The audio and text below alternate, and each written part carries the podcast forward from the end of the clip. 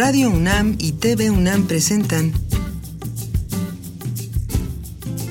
El pueblo mexicano.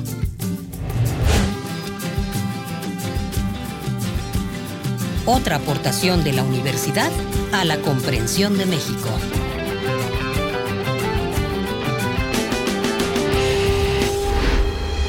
El porvenir de los mexicanos.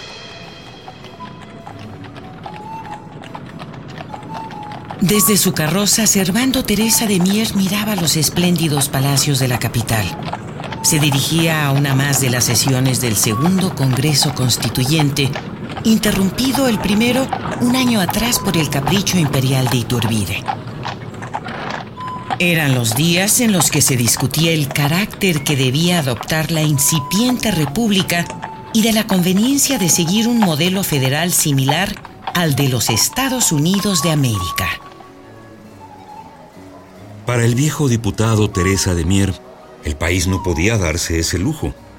Era el final de 1823 y la nación, que apenas había salido de una larga lucha independentista, estaba sostenida por débiles hilos que difícilmente resistirían otra revuelta interna o una invasión del extranjero. Ese era el argumento que el fraile llevaba al Pleno del Congreso y que la historia conocería como el discurso de las profecías. Su propuesta era optar por un modelo de federación razonable y moderada que convenía a la poca ilustración que padecía el país y que permitiera enfrentar unidos las circunstancias de una guerra inminente.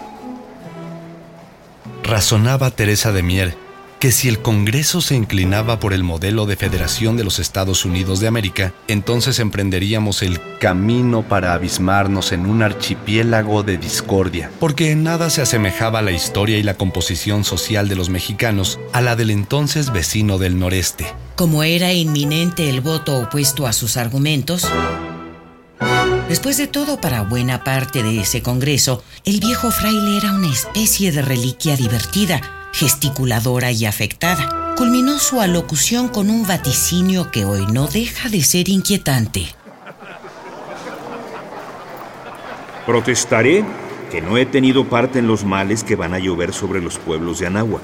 Los han seducido para que pidan lo que no saben ni entienden y preveo la división, las emulaciones, el desorden, la ruina y el trastorno de nuestra tierra hasta sus cimientos, Dios mío, salva a mi patria.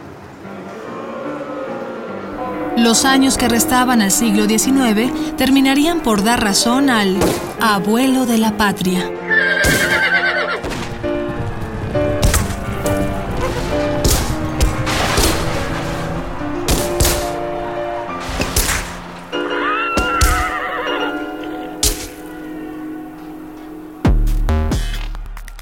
En la incierta encrucijada que ahora nos toca vivir, casi dos siglos después, es irresistible la pregunta, ¿dónde está nuestro Servando? ¿Quién puede identificar las señales que nos indiquen la manera de salir de nuestra situación actual? ¿Quién puede decirnos cuál es el porvenir del pueblo mexicano?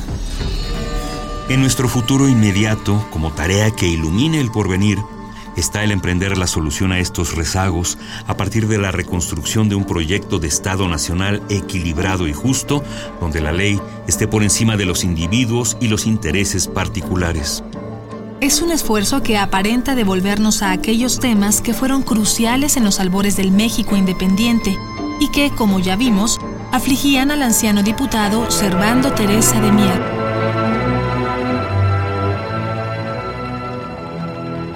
La carroza avanzaba lentamente entre las calles que abandonaba la luz del sol. El dolor en el pecho apenas dejaba a Fray Servando Teresa de Mier levantar la cabeza para admirar, como era su costumbre, los edificios de la ciudad. Pero no podía desistir de su empeño por entregar personalmente las invitaciones a la ceremonia de su propia extrema unción. Si cuatro años atrás había augurado las calamidades que empezaban a asolar a la nación, ¿cómo no podría estar seguro de la inminencia de su muerte? La ceremonia, que tendría lugar al otro día, iba a ser seguida con curiosidad y respeto por una multitud enterada de las virtudes y trascendencia de los actos del fraile, y se desarrollaría en sus aposentos en Palacio Nacional, ofrecidos como alojamiento por el presidente Guadalupe Victoria algunos meses atrás. Fray Servando moriría 18 días después, el 3 de diciembre de 1827, y sus exequias, encabezadas por el vicepresidente Nicolás Bravo, también provocaron tumultos al paso del cortejo fúnebre, que llevó el cuerpo del fraile hasta la que todos pensaban sería su última morada, en el convento de Santo Domingo. Pero no fue ese el lugar de su eterno reposo, porque los restos de Fray Servando Teresa de Mier terminarían de alguna manera por sufrir las consecuencias de sus propios vaticinios y tendrían un destino que conmueve entre el absurdo y lo inesperado. Tres décadas después, en 1861, al concluir la Guerra de Reforma, comenzó la confiscación de los bienes de la Iglesia y con ello la destrucción de buena parte de las edificaciones religiosas en todo el país, entre ellos el convento de Santo Domingo en la capital de la nación. Entre los escombros de sus muros derruidos fueron encontrados 13 cuerpos momificados, que luego de pensarse víctimas de la Inquisición, resultaron miembros destacados de la congregación de los dominicos, entre ellos Teresa de Mier. Pero haberlo identificado no fue suficiente para que alguien evitara que los restos mortales del fraile fueran vendidos, junto con los de otros de sus compañeros de sepultura, a un circo que los llevaría meses después hasta Sudamérica. Con el tiempo se tuvo noticia de que la momia del fraile había llegado a Bélgica a una feria donde era exhibida como una curiosidad mórbida dentro de un pabellón llamado Gran Panóptico de la Inquisición, propiedad de un tal doctor Tunus. Esta fue la última noticia que se tuvo de los despojos mortales de Fray Servando Teresa de Mier. Fueron la ausencia de memoria, la ignorancia asumida y una dosis elevada de rencor y hasta de vandalismo lo que trazó el destino cruel y absurdo de los restos de este personaje destacadísimo de nuestra historia. El fraile habría anticipado aquellas condiciones, pero nunca su propio destino.